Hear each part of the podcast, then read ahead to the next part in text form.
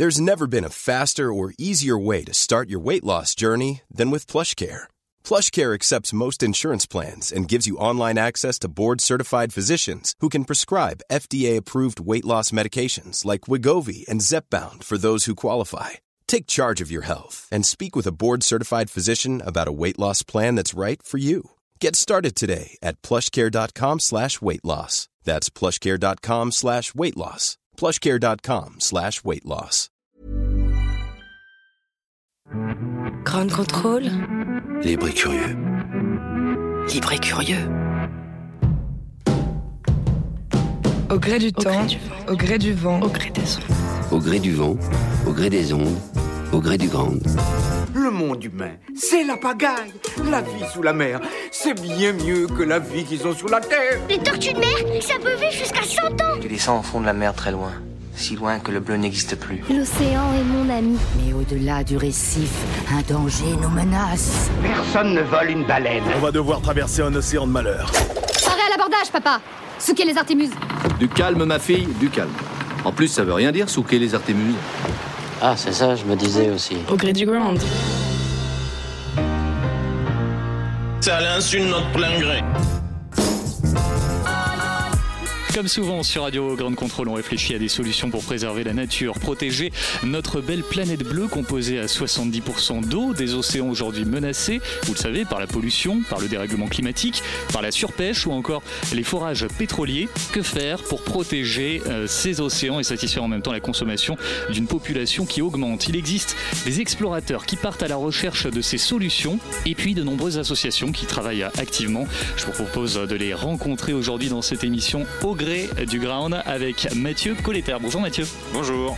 Merci d'être avec nous. Vous êtes responsable sciences et relations institutionnelles chez Bloom, une association euh, qui vise à protéger l'océan et les espèces marines tout en maximisant les emplois durables dans la pêche et l'aquaculture. On reviendra euh, sur euh, ces notions. Atlantine Boggio Pasqua, bonjour. Bonjour. Merci d'être avec nous. Vous êtes assistante de recherche chez Marine Megafauna Foundation, ONG de recherche et de conservation de la mégafaune marine. Qu'est-ce qu'on appelle la mégafaune marine? Les raies, les, les dauphins Tous les grands, gros animaux marins. et Clément Portal. Bonjour. Bonjour Clément, vous êtes fondateur de The Blue Quest, un projet de découverte et de communication autour de la protection marine. Revenir évidemment sur chacun de vos projets parce que vous avez tous à peu près euh, le même objectif, chacun avec une approche différente. Mais d'abord, est-ce que les ground controllers se soucient des océans Ont-ils des solutions pour les protéger? Je suis allé leur poser la question. Ah oui, je mange du poisson, oui. Oui, oui, j'adore le poisson. Ça me dérange qu'il y ait des espèces qui disparaissent. On regarde ça avec un œil un peu euh, triste et au final on ne change pas notre euh, mode de consommation. Je suis végétarien. J'en avais marre de manger de la chair animale, vraiment, au point de vue gustatif. Je me rendais compte que les légumes me nourrissaient davantage. Et après, pour des questions éthiques et environnementales. Alors je mange du poisson quand je suis au bord de la mer. Quand j'étais en Bretagne, je vais à l'arrivée des pêcheurs. J'ai la conscience un peu plus tranquille quand je me dis que le poisson il vient d'un port qui est à côté, donc qui est élevé par les pêcheurs, on les voit, on les connaît. Alors j'essaie de ne pas manger les poissons interdits, je mange pas de thon. On a perdu 50% des stocks, euh, 20% des, des espèces comestibles, enfin consommées couramment en France.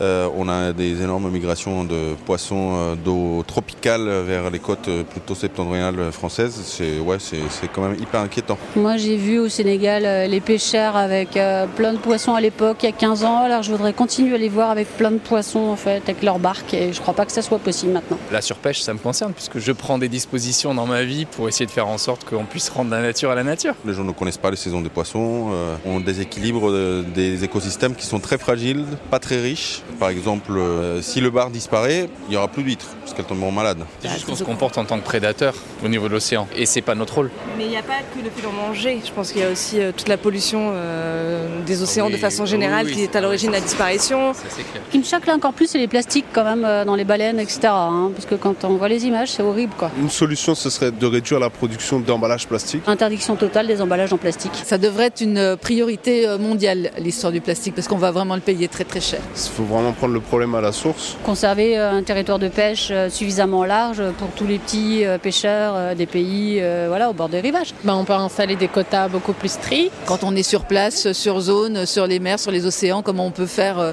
obliger euh, des pays, des pêcheurs, des compagnies de pêche, j'imagine, à respecter les quotas? D'arrêter le truc électrique là, c'est affreux ça, non? Fini les bateaux usines, les pêches électriques, toutes, toutes ces méthodes, le chalutage en eau profonde et toutes ces choses-là. En fait, qu'on sélectionne des poissons morts, donc en fait ça ne sert à rien, enfin qu'on rejette à la mer, mais donc en fait c'est un gaspillage alimentaire gigantesque. Il y a des ressources, elles sont limitées, soit on les respecte, soit on les respecte pas. Si on les respecte pas, de toute façon, bientôt plus personne pourra en manger ou alors que des privilégiés. Redonner de la place à des espèces qui ne sont pas forcément hyper mises en valeur. À une époque c'était le macro, maintenant on pêche un peu trop le macro. À une autre époque c'était la bonite, maintenant la bonite elle est en danger. C'est un travail des cuisiniers, c'est un travail des médias, c'est un travail des écoles, des supermarchés. Toute la faune marine disparaît, voilà, donc c'est terrible. Pas mal d'idées hein, soulevées par euh, nos amis Grand Contrôleurs. Qu'est-ce que vous en pensez de, de ces différentes euh, réactions? Atlantine par exemple je suis agréablement surprise ouais. Ouais, par ces réactions parce que je pensais pas que les gens étaient aussi conscients euh, de tous les problèmes qu'il y a aujourd'hui et là ça, ça fait plutôt plaisir. Je suis tombé sur quelqu'un qui était bien calé en chiffres hein, quand même. Ouais, ouais, il y en a quelques-uns. Clément ouais, bah, C'est ça justement, c'est vachement intéressant de voir que les gens sont calés en chiffres, qui s'y intéressent. Mm. Moi, je, pareil qu'Atlantine, je suis très agréablement surpris. On pensait justement essayer de faire avancer ça en essayant de proposer des solutions. Je vois que les gens avancent déjà bien. On va le faire quand même, hein, euh, bien sûr. On va essayer de répondre à toutes ces questions. Qu'est-ce que vous en pensez, Mathieu? Et puis c'est intéressant le nombre de préoccupations entre la pêche artisanale, la pollution, la surpêche, euh, l'aquaculture. Donc on couvre à peu près tous les thèmes et c'est quand même assez intéressant de voir que tous ces thèmes sont dans la conscience des gens actuellement. On va essayer justement de couvrir à peu près euh, tous ces thèmes dans cette émission. Euh, on va commencer avec vous, Clément, pour parler de votre activité Clément Portal. Vous travaillez donc sur le projet Blue Quest, derrière lequel on va dire il y a trois idées principales découvrir, rencontrer, agir pour les océans. Comment il est né ce projet? Qu'est-ce qui vous a poussé à faire ça? Alors pour être franc, c'est un cheminement long. À chaque fois, les gens quand on pose cette question, ils disent alors moi il m'est arrivé ça et en fait moi c'est vraiment difficile de résumer. C'est super difficile de résumer, mais en fait moi ce qu'on peut dire c'est que j'ai toujours été euh, j'ai toujours été dans la mer en fait. Je viens de Marseille, je viens d'une famille de passionnés et de par des documentaires ou des renseignements, j'ai toujours une passion pour pour les requins. Et donc au fur et à mesure, ça m'a suivi en fait dans mes études, euh, même si j'étais pas forcément dans ce milieu-là, j'étais en études de commerce. J'ai pu faire euh, un stage particulièrement en Malaisie et j'ai pu là vraiment approcher des écosystèmes qui sont particuliers qu'on n'a pas l'habitude de voir en Europe et qui font rêver en fait tout ce qui est coraux, tout ce qui est justement requins, tortues. Et en fait, c'était super intéressant parce qu'en fait, j'ai pu les voir ces écosystèmes, mais j'ai aussi pu prendre conscience qu'ils étaient vraiment en danger. Donc ça, ça a été un peu le début de la prise de conscience.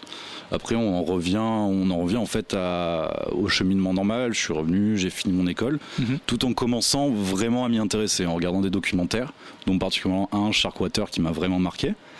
J'ai fini mon école en, en faisant mon mémoire de fin d'études sur ça, sur ce thème des zones de protection marine et comment est-ce qu'elles pouvaient avoir un impact économique intéressant qui était bah, pour moi en études de commerce quelque chose qui était important. Et j'ai commencé à travailler ensuite en agence de communication. Et c'est là où je me suis rendu compte, j'avais un client, un de mes clients principaux qui était une marque de plongée, je me suis rendu compte des capacités des ONG à communiquer vraiment de belle manière pour un message positif, mais qui avait un manque de moyens assez souvent.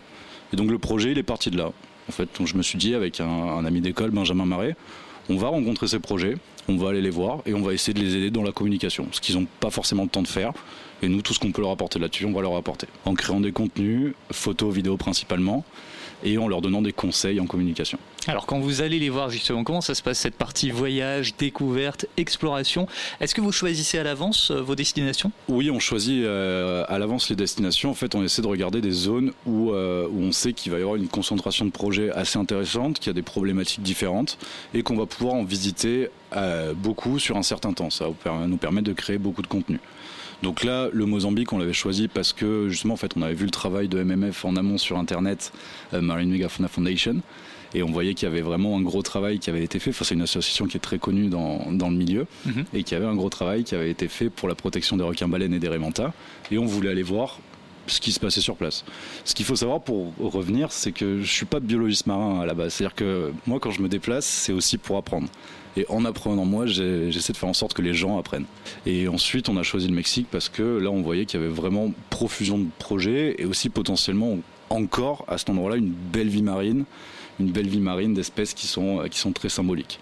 Et après, la question sur comment ça se passe sur place, ben, honnêtement, sur place, c'est quand même bien à l'arrache parce ouais. que en fait l'idée c'est qu'on part à deux et pour avoir le moins d'impact possible. Quand on arrive dans les projets, l'idée c'est vraiment de, De s'intégrer. Exactement. On s'intègre dans leur vie de tous les jours. Mhm. On essaie d'avoir le moins d'impact. On les suit autant qu'on peut sur les plongées, sur les conférences, sur les cours.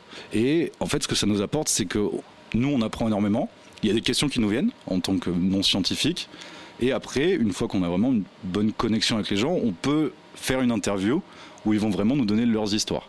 Donc ça veut dire que sur euh, les destinations, on, on arrive et on voit un peu ce qui se passe, et c'est ça qui est intéressant. Par contre, en amont, euh, il y a assez souvent beaucoup de travail. De préparation Ouais. et de, de choix. Le Mozambique, s'il y avait un peu moins de préparation, on a trouvé assez vite les projets parce qu'il Mhm. n'y en avait pas, malheureusement pas énormément non plus euh, sur place. Le Mexique, ça a été beaucoup plus compliqué parce que bah, après, il faut que les projets acceptent de nous recevoir, il faut qu'ils y voient un intérêt, il faut qu'on arrive à, à leur proposer ça et, et ensuite qu'ils puissent nous caler dans leurs activités. Donc vous écoutez leur histoire, vous essayez de les retranscrire sous forme de vidéo, c'est ça Vous faites de la plongée aussi? Exactement. On fait, euh, on fait de la plongée, de l'apnée. euh, pour, en fait, moi, je suis convaincu que l'image, c'est un des meilleurs vecteurs pour parler de, de cette problématique. C'est-à-dire que aujourd'hui, on est quand même dans un état d'esprit assez pessimiste. On, sait que ça va mal. On a vu les chiffres, les gens en ont conscience, et je pense que il faut apporter un peu d'optimisme et de beauté à tout ça pour montrer bah, qu'on se bat pour quelque chose, qu'on avance pour quelque chose, que pour l'instant ces espèces sont encore là et qu'il y a une possibilité, enfin qu'il y a des gens qui travaillent à, à les sauver. Vous avez parlé de MMF, vous avez un exemple de rencontre qui vous a marqué, euh, que, que vous aimeriez partager? Bah alors comme j'ai dit, moi je suis, je suis pas biologiste marin, donc Mhm. ça veut dire qu'à chaque fois que j'arrive sur le terrain, j'apprends énormément avec toutes les personnes euh, avec qui j'échange. Enfin c'est vraiment, euh, imaginez-moi sur le terrain, j'arrive, on parle de certaines choses, bon j'ai quand même des bases, j'ai toujours des, des soucoupes Ouais. énormes, c'est- c'est excellent, enfin ce qu'ils font, ce qu'ils m'apprennent. On, voyage, nous vraiment, euh, comme j'ai dit, un peu euh, à l'arrache. Le but, c'est d'être euh, en impact minimum et tout ça. Ça nous permet de faire des rencontres, des belles rencontres qui sont pas forcément prévues. Je pense qu'une des rencontres qui m'a le plus marqué, c'est justement quand on est arrivé sur le premier projet au Mexique, il fallait partir plonger avec les requins. C'était quelque chose que j'avais que j'avais jamais fait. J'en avais vu quelques-uns en Malaisie, mais ça ça limité à des apparitions.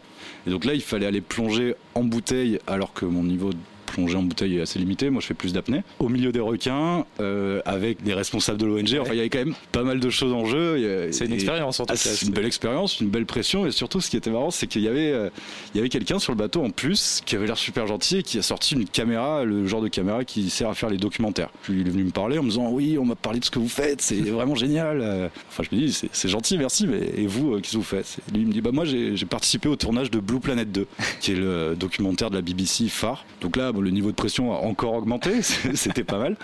Et en fait, euh, on a vachement sympathisé avec cette personne qui est Alfredo Barroso, donc caméraman pour euh, la BBC et d'autres euh, d'autres projets.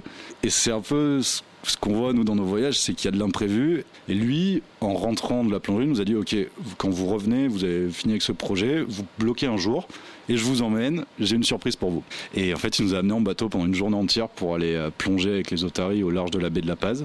C'est quelque chose que j'avais jamais fait et je pense que c'est peut-être la meilleure journée euh, dans l'eau que j'ai passée de ma vie à passer des heures dans l'eau avec des otaries qui nagent, euh, qui nagent autour de vous, qui viennent vous voir, qui sont des animaux très joueurs. Et bah là, en fait, actuellement, on est en train de faire une expo photo au Grand Contrôle. Et je pense que parmi les photos qui plaisent le plus aux gens, qui ont le plus d'impact, c'est les images de ces otaries. La troisième étape, c'est l'action, c'est votre façon d'agir, c'est de communiquer sur ces projets, on le disait, par des vidéos, euh, justement bah, par, par des photos avec cette exposition à découvrir. Quels sont vos projets sur cette partie communication? Parce qu'il faut préciser aussi que vos vidéos, vous les faites en anglais pour essayer de toucher le maximum de monde, j'imagine. C'était l'idée à la base. Honnêtement, on est en train de repenser un peu ça, parce qu'on se rend compte que bah, notre communauté est plutôt française, mais on, on essaie quand même de garder cet, euh, cet aspect international, parce que les projets qu'on visite, bah, ils ont besoin de communication en anglais principalement. Enfin, pour revenir sur ce qu'on fait, nous vraiment l'idée c'est d'apporter de la visibilité aux projets qu'on rencontre. Ça passe par plusieurs phases. On arrive sur place, assez souvent on voit la personne en charge de la communication s'il y en a une, et on fait un point avec elle sur la façon dont elle communique, sur les actions qu'elle mène, et on voit de quelle manière on peut les aider, enfin quels conseils je peux amener moi de l'expérience que j'ai en communication, sur comment les aider sur le long terme, quelle campagne faire, comment avoir cette visibilité en fait qui est un gage de crédibilité pour euh, recueillir des moyens financiers aussi. Donc c'est quelque chose qui est super important, et malheureusement, mais assez souvent c'est un poste qui est un peu laissé de côté dans les ONG parce qu'il n'y a pas forcément le temps. Ça dépend des ONG, mais en règle générale, on voit que c'est quelque chose qui peut être mis de côté. Et nous, on essaye de, de les aider là-dessus Ensuite, on vient et on crée les contenus bah, les plus qualitatifs possibles. Moi, je pars maintenant avec Jérôme Brousse, qui est vidéaste, euh, je pense un très bon vidéaste. Et ça nous permet de créer les contenus qui sont les plus durs à faire, je pense, pour euh, les assos et pour tout le monde, en fait, c'est les vidéos. Donc ça leur permet après d'avoir ces vidéos qui expliquent leur projet de manière simple, claire et efficace, des vidéos qui, peuvent servir pour des campagnes de crowdfunding, pour des campagnes enfin vraiment de financement ou même de présentation. Et après, on a tout un côté qui est la diffusion de ces contenus. Donc là, ça passe par tous les moyens possibles et imaginables. Bah là, l'émission de radio qu'on est en train de faire, euh, c'est un exemple. L'exposition qu'on est en train de faire au Grand Contrôle et la conférence qu'on va faire, c'en est un autre. On essaie de maximiser ça sur les réseaux sociaux pour justement étendre la visibilité de ces projets au maximum. Avec ce, projet, on peut vous qualifier d'explorateur, euh, je pense. Qu'est-ce que vous aimeriez dire à quelqu'un qui a envie d'explorer le monde tout en contribuant comme ça à la protection de l'environnement d'une façon ou d'une autre? De tenter. Déjà, dans un premier temps, c'est vraiment la première chose. Je pense qu'aujourd'hui, on a de plus en plus les moyens de faire ça. Pour moi, il y a différents niveaux d'action quand on veut faire ça. C'est-à-dire que soit vous partez sur euh, un engagement peut-être assez lourd, mais comme un congé sabbatique ou un stage quand on est dans les études qui permet en fait de voyager assez longtemps, d'avoir de, l'expérience et surtout d'apporter quelque chose à un projet sur place. Un autre euh, niveau d'action, ça serait euh, les congés dédiés. Mm -hmm. En fait, c'est-à-dire que effectivement, on a souvent cette question, ok, mais comment est-ce qu'on peut faire pour faire ça, pour aller voir sur place ce qui se passe euh, En préparant l'expo, en préparant la conférence, ça a permis de parler avec pas mal de personnes et je me suis rendu compte que dans mon entourage, il y avait des gens qui faisaient ça et j'ai appris, j'ai appris beaucoup de choses. Par exemple, j'ai l'exemple d'une amie qui est partie dans ce qu'on appelle les congés solidaires. Elle, elle, elle, peut demander à son entreprise mmh. de partir pour une association, super. faire de la formation, enfin aider sur le terrain. Ça répond à un besoin concret d'une association sur place, qui est en partenariat avec son entreprise. Et elle, en échange, ben, c'est du temps de vacances qu'elle prend, mais les frais sont payés. Donc ça, ça enlève déjà beaucoup de barrières. On garde un emploi stable, on ne perd pas d'argent, on va dire, même si je considère qu'on ne mmh. perd jamais vraiment de l'argent quand on voyage. Donc ça, c'est vraiment une, belle solution, je trouve. Et la dernière, c'est quand on voyage, qu'on n'a pas forcément envie de s'y dédier complètement, parce que c'est aussi un état d'esprit, il y a la possibilité de prendre part à des activités d'écotourisme. Et ça, on l'a vu principalement au Mexique, c'est quelque chose qui se développe quelque chose qui est très très intéressant parce que ça permet de faire les activités en étant renseigné en fait. Mmh. C'est-à-dire aller voir des espèces marines, des requins, dans le respect déjà de régulations qui ont été mises en place par le pays. Le Mexique est quand même assez en avance là-dessus. Et surtout avec euh, des biologistes marins, enfin des experts qui vous expliquent, ok là vous avez vu telle espèce, les enjeux c'est ça, les problèmes c'est ça, qu'est-ce qui peut être fait. Et ça, je pense que c'est quelque chose qui aide à la prise de conscience Absolument. et c'est ça qui est nécessaire en partie. On le disait, les océans sont pollués de plus en plus, de plus en plus vite. C'est d'abord la faune et la flore marine qui en subissent les conséquences. Atlantine Boggio Pasqua, je rappelle que vous êtes assistante de recherche chez Marine Megafauna Foundation, on va dire MMF, hein, c'est plus oui. simple, ONG qui vise notamment à protéger donc les raies, les requins, les dauphins, les baleines, les tortues, tout ce beau petit monde. Est-ce que vous pouvez nous présenter cette association? Alors, euh, MMF, ouais. on va partir là-dessus. MMF, c'est une association qui a pour but principal de protéger ces espèces, de les préserver de l'extinction, on va dire, qui concerne pas mal d'espèces aujourd'hui. Donc tous ces géants de l'océan euh, que vous avez évoqués, euh, pourquoi, pourquoi finalement cibler la conservation sur euh, l'effort de conservation sur ces espèces-là? Premièrement parce que c'est des espèces qui ont un rôle clé dans les écosystèmes marins. Euh, ça peut être notamment par euh, le fait que certains favorisent les flux nutriments dans la colonne d'eau ou encore en régulant des populations, donc des espèces plus petites. Mmh. Et euh, la stratégie aussi euh, de cibler ces gros animaux marins, c'est que bien souvent ce sont des espèces euh, drapeaux, des espèces phares qui sont symboliques, auxquelles on attache beaucoup d'importance, qui sont très connues du grand public. Et comme ce sont des, des espèces qui sont voilà qui ont une certaine taille, elles utilisent souvent de multiples habitats et euh, sur des, des, vastes territoires. Donc en protégeant ces espèces et leurs habitats, finalement on espère euh, créer un effet de parapluie, de conservation mmh. parapluie, en protégeant ces espèces. D'autres plus petites espèces qui utilisent une partie de ces habitats ou le même territoire pourraient aussi bénéficier de la même protection. Et voilà, qui sont tout aussi importantes, mais c'est vrai qu'on en parle un petit peu Voilà, c'est pas qu'on mmh. s'en fiche des plus petits poissons et tout, c'est pas Bien du sûr. tout ça. Voilà, c'est une stratégie euh, de conservation. Vous agissez euh, principalement euh, sur zone, la partie États-Unis, Amérique centrale, l'ouest de l'océan Indien, notamment le Mozambique et l'Asie du Sud-Est. Quel est le constat aujourd'hui votre niveau concernant la mégafaune marine et, et quelles sont euh, les principales espèces en voie de disparition aujourd'hui? Alors, bah, le constat, il est, voilà, on le connaît Alarmant. tous plus ou moins alarmant. évidemment. juste les raies et les requins, c'est à peu près un tiers des espèces connues qui sont menacées. Donc quand on dit menacées, vous savez, il y a ce qu'on appelle la liste rouge des mhm. espèces de l'UICN, donc avec différents statuts de conservation. Et on dit menacées à partir du moment où l'espèce est classée vulnérable donc un, risque d'extinction. Ensuite, après vulnérable, il y a en danger d'extinction, ensuite en danger critique d'extinction, et là, c'est vraiment euh, les derniers stades avant l'extinction euh, complète. Donc à partir du moment où l'espèce est classée vulnérable, on peut dire qu'elle est menacée. Mhm. Donc ça concerne un tiers des raies et des requins connus aujourd'hui, ce qui est déjà beaucoup. Mais ça concerne aussi 6 euh, bah, sur les 7 espèces de tortues, par exemple, les tortues marines. Euh, la septième, on n'a pas assez de données. Il faut savoir que ça concerne encore une bonne partie des espèces marines. Il y a beaucoup d'espèces où on n'a pas assez d'informations pour encore établir voilà, euh, mhm. le statut de conservation. Donc ça, il faut le savoir aussi. Et donc voilà, pour nous, juste pour citer quelques exemples d'espèces, bah, les deux espèces de Raymanta qu'on trouve au Mozambique notamment, la De récif et la Raymanta océanique, sont classées vulnérables. le requin baleine, donc l'autre espèce phare qu'on étudie. Euh, elle était classée vulnérable en 2016 et à partir de 2016, elle a été rétrogradée en danger d'extinction. Donc ça ça s'améliore pas. Vous, parlez des, des, raies, votre activité tourne aussi autour justement de la recherche. Vous travaillez sur une espèce de raie méconnue.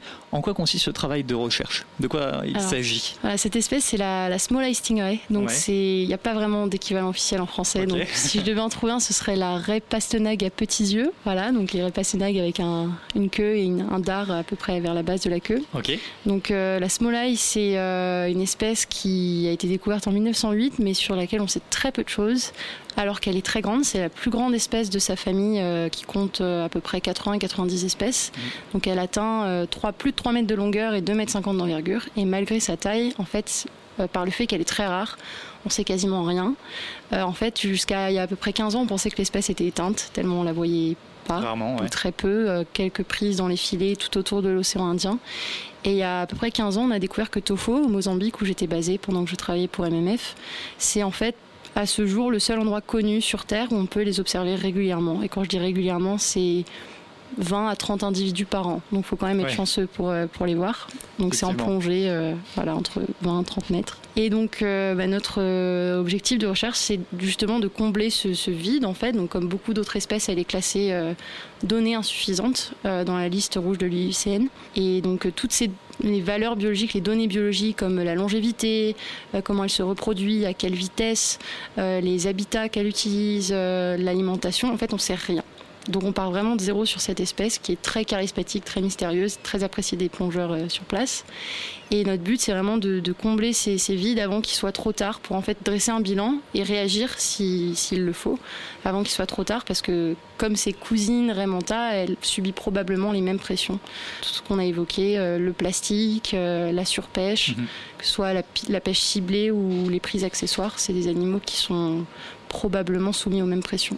Vous le disiez avec euh, MMF, euh, l'objectif est, d'éduquer le public et puis également de protéger euh, ces espèces. Quels sont les moyens que vous utilisez pour les protéger? Donc MMF, il, y a trois piliers. Donc c'est pas juste une ONG donc de, recherche. Mhm. On essaye justement d'en apprendre plus sur les espèces. On a vraiment un travail d'éducation et de sensibilisation. Donc sensibilisation du grand public, donc dans un sens général, ce que font pas mal d'ONG aujourd'hui environnementale, mais aussi l'éducation vraiment concrète sur place. Donc à Tofo, au Mozambique euh, plus généralement, il y a vraiment un effort d'éducation qui est fait euh, avec la jeune génération et avec les communautés locales de pêcheurs. Donc euh, pour essayer de les orienter vers une pêche plus durable, pour qu'il puisse y avoir une cohabitation, voilà, qu'ils puissent continuer à vivre dans des bonnes conditions de leur pêche, sans mettre en danger les populations de poissons, de raies, de requins, de tortues sur place. Et il euh, faut savoir qu'il y a un rapport très particulier à la mer aussi. Donc euh, il y a des leçons de natation qui sont données aux enfants, parce que très peu de Mozambicains savent nager. Donc euh, malgré le fait que beaucoup travaillent en mer, donc on essaie de changer ce rapport qui est assez terrifiant avec la mer, beaucoup de noyades. il y a beaucoup de morts par noyade dans les familles. Donc on essaye de, de casser en fait ce paradigme dès le plus jeune âge en leur apprenant à nager, à se sentir en sécurité dans l'eau et pour qu'ils puissent nouer un autre lien et avoir envie aussi de protéger eux-mêmes leur patrimoine naturel. Donc ça, c'est le volet éducation. Mhm. Après, il y a tout le côté euh, mise en place de stratégies de conservation durable. Donc ça se passe au niveau local avec les pêcheurs, les aider à s'organiser, à mettre eux-mêmes en place des solutions de, gestion euh, de leur pêcherie. Et euh, au niveau politique, réglementation, on joue le rôle d'influenceur. Donc, de par les rapports de recherche, voilà, on, aide à faire le constat, et à déterminer le statut de conservation des, différentes espèces. Par exemple, pour les raies, les requins, les chercheurs d'MMF sont appelés pour faire les bilans et mettre à jour les statuts de conservation. Et tout ce qui est gouvernement, on joue un rôle pour essayer bah, de changer la réglementation s'il n'y a pas de protection du tout pour ces espèces.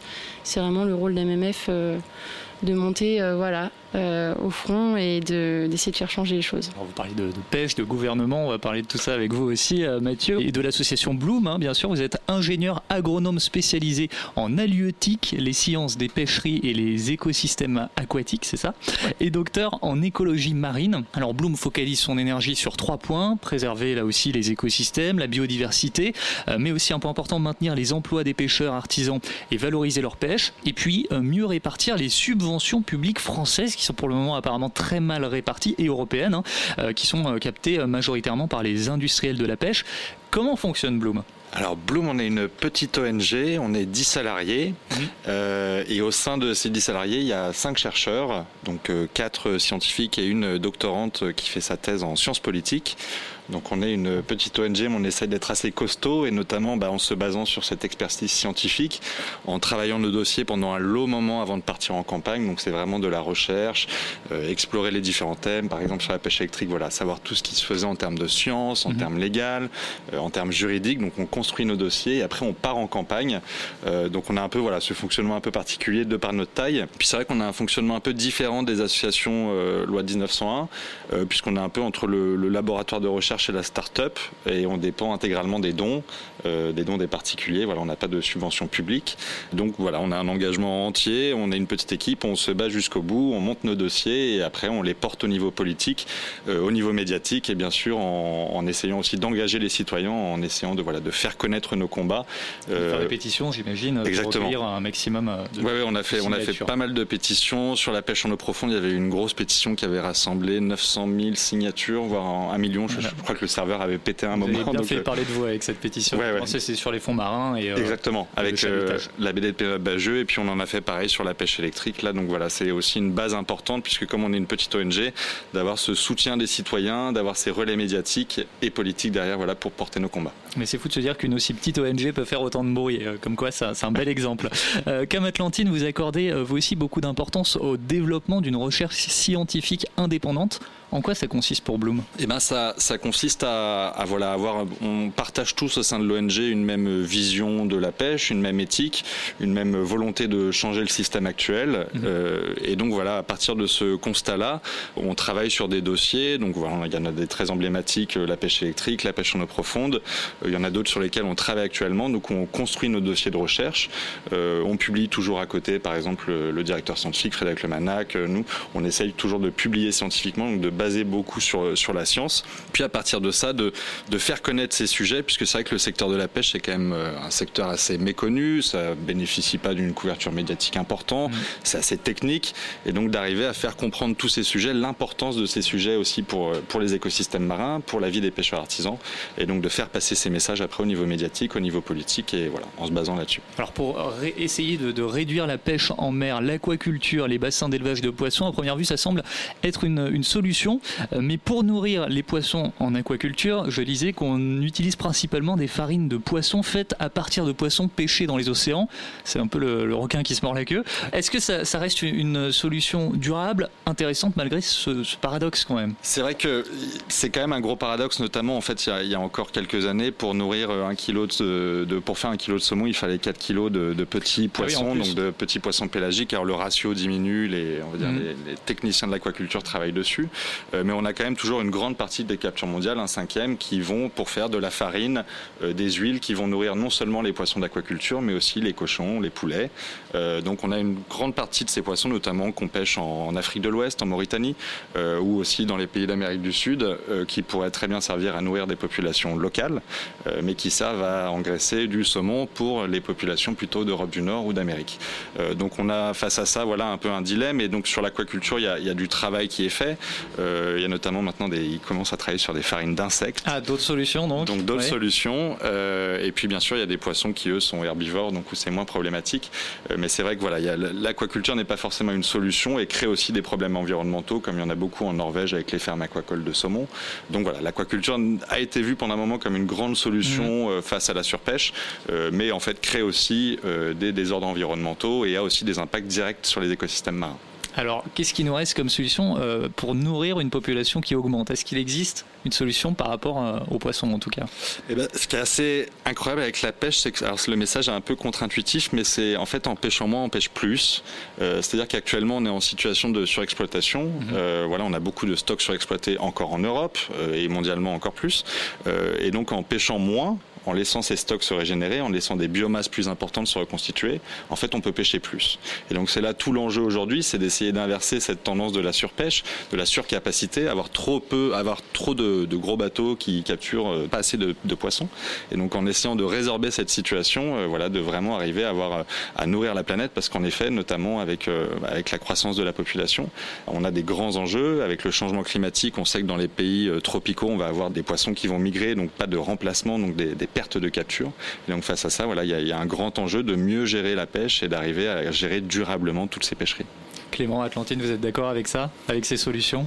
Complètement. Et surtout, je voulais rebondir sur ce que, ce que disait Mathieu, c'est que nous, le deuxième projet qu'on a vu au Mozambique après MMF, mhm. c'était Our Sea Life, et qui travaillait justement avec les villages de pêcheurs du nord du Mozambique pour mettre en place des aires marines gérées pour fermer la pêche une certaine partie du temps pour que les espèces aient le temps de se redévelopper et après les, bénéfices se voyaient vraiment rapidement. Ça rejoint une question que je voulais vous poser. Est-ce qu'il existe des zones protégées dans les océans? Je pense par exemple aux îles Palau, Palaos en Micronésie où il faut prêter serment, je cite, de se comporter avec bienveillance et d'explorer avec discernement dès qu'on arrive sur le territoire pour préserver la nature et notamment la richesse du monde sous-marin là-bas. Euh, c'est une mesure qui a été prise par le gouvernement. Est-ce qu'il y a d'autres exemples comme ça de, de zones protégées atlantines Ouais, il y a plein de. Enfin, il y a toute une classification euh, de ce qu'on appelle les aires marines protégées. Donc, euh, en fait, c'est toutes ces aires marines où les activités humaines euh, sont plus ou moins restreintes pour mhm. un, besoin de conservation. Donc, enfin, il en existe toute une flopée les réserves naturelles, les parcs naturels marins, les réserves de biosphère UNESCO. Enfin, il y en a vraiment plein différentes et avec différentes réglementations, voilà, plus ou moins contraignantes euh, pour les activités de pêche ou de tourisme. Euh, voilà, il y a des, réserves où on n'a vraiment même pas le droit d'être là, c'est complètement laissé euh, tel quel, avec pas de droit d'entrée, et d'autres où il y a beaucoup plus d'activités qui sont permises. Donc, mais je crois que voilà, les chiffres, c'est à peu près un peu moins de 4% qui, ces zones-là concernent à peu près 4% des océans et mers du globe. Et euh, les recommandations des chercheurs seraient plutôt 30% d'ici à 2030 et vraiment équitablement réparties entre les différents types d'écosystèmes marins si on veut essayer de, conserver en fait ces écosystèmes. Mathieu, vous souhaitiez réagir? Oui, tout à fait. On a cette, euh, cet objectif international de 30%. Euh, il y a par exemple en ce moment une, des négociations aux Nations Unies pour aussi mettre des aires marines protégées en haute mer, donc ces zones où il n'y a pas vraiment de régulation. Donc il y a tout un cycle de négociations en ce moment qui se passe. Et bien sûr, il faut gérer après ces aires marines protégées. Par exemple, en Europe, euh, où on se prévaut en disant on a beaucoup d'aires marines protégées, c'est formidable. En fait, il y a des études qui ont été faites et on a plus de chalutage dans les aires marines protégées qu'en dehors. Donc on a en fait beaucoup de parcs de papier. Par exemple, les populations de raies se portent mieux en dehors des aires marines protégées que dans les aires marines protégées européennes. Donc voilà, on a encore tout un travail sur ces aires marines protégées pour vraiment les rendre efficaces et pour gérer dedans les pêcheries qui pour le moment sont un peu laissées en dehors de, voilà, des aires de gestion de, de, de ces aires marines protégées et où il y a vraiment un gros besoin pour restaurer les, fonds marins européens. Vous parlez de, l'Europe et vous parliez également de, cette pêche à impulsion électrique. Il y a des pratiques de pêche qui sont théoriquement euh, interdites, le chalutage en eau profonde également. Est-ce qu'aujourd'hui on, respecte, euh, les pêcheurs respectent ces réglementations ou est-ce qu'ils trouvent des moyens de contourner la loi?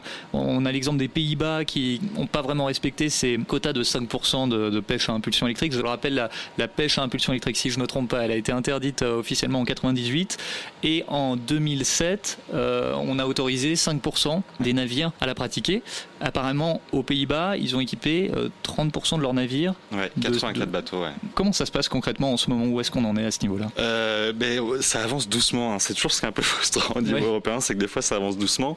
Puis on croit que ça avance et puis en fait, on des revient en arrière parfois. Exactement. Et donc c'est vrai qu'on a, on a monté des gros dossiers là-dessus. Donc sur la pêche en eau profonde, bah, grâce au travail qu'on a pu faire, notamment au niveau français et puis après au niveau européen, aujourd'hui on a une interdiction au-delà de 800 mètres dans les eaux européennes, donc qui normalement doit être expectée et qui est assez contrôlée. Mhm.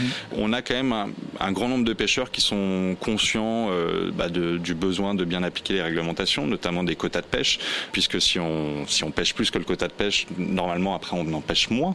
Euh, donc il y a tout un intérêt à, justement et un travail qui a été fait. Mhm. Euh, et sur la pêche électrique, c'est vrai que c'est un cas un peu incroyable où il y a une réglementation européenne qui devait interdire tout usage d'électricité sous pression d'un lobby des Pays-Bas. la Commission européenne a autorisé en 2006-2007 des dérogations. Donc voilà, normalement 5%, ce qui représente 14 bateaux.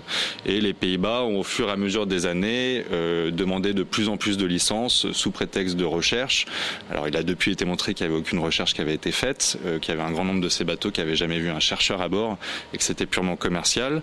Donc nous, en 2017, justement, au début, après avoir fait tout ce travail de recherche sur la pêche électrique et en commençant notre campagne, en fait, on a porté plainte contre les Pays-Bas auprès de la Commission européenne. Euh, la Commission européenne a mis un bon moment à nous répondre, euh, tellement longtemps qu'on a fait appel à la médiatrice européenne euh, pour qu'elle constate une mauvaise administration. Mhm.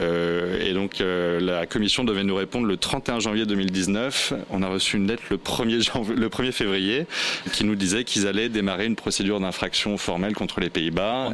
voilà, donc ça prend déjà un bon moment. Et maintenant, c'est au collège des commissaires de décider ou non d'ouvrir cette procédure d'infraction. Et là, on attend encore des nouvelles du collège des commissaires sur quand et si il va y avoir une décision de prise. Mais en tout cas, voilà, en fait, en portant plainte, euh, bon, alors les résultats sont longs à attendre en termes juridiques, mais au moins ça permet aussi de euh, bah, d'éveiller les consciences, euh, nous, de montrer qu'il y a une situation qui est quand même illégale, qui est incroyable, de le montrer à la fois au public, aux médias, mais aussi directement aux décideurs politiques, et ce qui a motivé grandement le fait que le Parlement européen, en, janvier 2018, ait voté pour une interdiction totale de l'usage de l'électricité. Alors juste pour rappeler le, le, concept de cette pêche à impulsion électrique, si j'ai bien compris, c'est de déloger des poissons qui se trouvent vraiment dans les fonds marins en envoyant des, impulsions, certains types de poissons, je crois, Exactement. et les faire remonter euh, pour, pour les attraper. Quoi. Exactement, en fait, c'est des, des, impulsions électriques, donc avec un courant bipolaire type le taser, qu'on mm. utilise majoritairement pour capturer les poissons plats type la sole. Euh, et donc, en fait, ils envoient, ils envoient des petites, enfin des petites, non, des grosses décharges mm. dans le sédiment euh, assez régulièrement. Les sols, en fait, sous l'effet de la décharge, se tordent en U et donc sortent du sédiment plus facilement. Et elles sont après ramassées par le chalut qui passe derrière et qui racle le fond toujours. C'est sympathique. Oui. On évoquait les subventions. Alors comment faire dans l'idéal euh, pour mieux répartir les subventions publiques françaises et européennes? Je vous propose d'écouter un extrait euh, de la vidéo d'enquête sur les lobbies de la pêche industrielle publiée par Bloom. C'était en 2014. Il en est de, la, de certaines pratiques de pêche comme de certaines pratiques agricoles. Ce sont non seulement des non-sens économiques mais des non-sens écologiques. Elles n'existent que parce qu'elles sont subventionnées. Et donc personne n'ose poser sur la table le montant global des subventions qui est accordé et de dire mais est-ce que cet argent ne pourrait pas être utilisé autrement et mieux? Sur la décennie par exemple des années 2000, on a payé 15 millions d'euros à la pêche en eau profonde en France. Donc la réalité amère de cette pêche profonde, c'est que c'est nous qui finançons la destruction des océans profonds. Vous venez d'entendre Nicolas Hulot, Pascal Durand d'Europe Écologie Les Verts et Claire Nouvian, la fondatrice donc de Bloom. Alors, est-ce que ce problème est toujours d'actualité aujourd'hui, euh, cinq ans plus tard? Est-ce qu'on subventionne encore des pratiques de pêche destructrices? Oui oui, malheureusement. Pire que ça, on a réouvert il y a peu de temps. En fait, il y a eu un vote au Parlement européen sur ce qu'on appelle le Fonds européen euh, pour les affaires maritimes et la pêche, donc à peu près plus de 6 milliards d'euros, qui va nourrir entre 2021 et 2027, donc qui va euh, voilà subventionner les affaires maritimes mais aussi la pêche. Et il y a des négociations en ce moment au niveau international à l'Organisation mondiale du commerce pour interdire, éliminer les subventions néfastes qui encouragent la surcapacité, la surpêche, les méthodes de pêche destructrices. Et donc on a des négociations où l'Europe, pareillement, se veut motrice. Euh, et quand on regarde ce qui se passe au Parlement européen, ben, on a réouvert des possibilités de subvention pour construire des bateaux de pêche, alors qu'on l'avait interdit il y a 15 ans. Euh, donc là, ça a été revoté. Euh, donc, alors, c'est pas encore décidé. Il va y avoir encore d'autres réunions, des, des, trilogues entre le Conseil et compagnie. Mais on n'est toujours pas sorti de cette situation où les subventions nourrissent la surcapacité, la surpêche. Par exemple, la pêche électrique, on a montré, on a fait des recherches recherche. On a demandé les données aux Pays-Bas, on a porté plainte encore une fois. On a montré qu'il y avait plus de 20 millions d'euros de subventions européennes qui avaient été utilisées pour développer la pêche électrique. Donc de l'argent de nous, contribuables européens. Donc on continue encore à nourrir des modèles, un modèle de la pêche qui n'est pas durable et qui encourage à surpêcher, à, voilà, être dans une situation économique qui est toujours un non-sens. Et comment faire pour essayer d'accélérer les choses? C'est une mobilisation qui peut faire bouger les choses plus vite? Oui, oui, c'est vraiment une mobilisation. Bah, c'est ce qu'on a essayé de faire notamment sur ce, sur ce fonds européen, d'essayer de mobiliser, de créer des plateformes pour que les citoyens puissent interpeller les députés, leur demander de, de, lieu d'allouer euh, l'argent euh, à construire des bateaux de pêche, euh, d'allouer l'argent à faire des, à supporter des activités qui encouragent voilà la protection du milieu marin. Et ce qui peut parfaitement aussi convenir aux pêcheurs, puisqu'il y a des magnifiques exemples de zones qui sont des zones protégées où les pêcheurs artisans sont par exemple alliés à la gestion avec les scientifiques et où pour les pêcheurs il y a tout un bénéfice à protéger l'environnement et eux pour leur activité de pêche à avoir des belles pêches qui sont très bien valorisées. Donc voilà, il y a des modèles, il faut aller vers ces modèles beaucoup plus durables. Le temps passe très vite, l'émission euh, se termine. Un grand merci en tout cas à tous les trois pour votre euh, présence. Clément Portal pour suivre vos aventures de bluequest.com. Merci Atlantine Boggio Pasqua pour sauver la mégafaune marine. Rendez-vous sur marinemegafaunafoundation.org. On vous partage euh, bien sûr les liens dans la description du podcast, ce sera plus simple. Et puis Mathieu Colletter pour participer aux actions de Bloom, c'est sur bloomassociation.org. Je remercie également Willy Gann, bien sûr, qui a réalisé cette émission. Charles Ferry pour le Community Management. Vous pouvez retrouver les émissions au Gré du Ground, vous le savez, en podcast sur Spotify, Google Podcast, Deezer ou encore Apple Podcast. À très bientôt, merci à tous. Au gré du temps, au gré du vent, au gré des ondes, au gré du grand, au gré du ground. Ground control. Libre et curieux. Libre et curieux.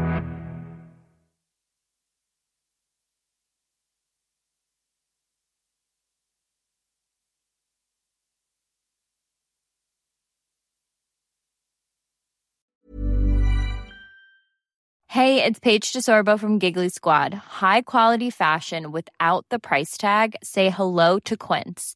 I'm snagging high-end essentials like cozy cashmere sweaters, sleek leather jackets, fine jewelry, and so much more. With Quince being 50 to 80% less than similar brands.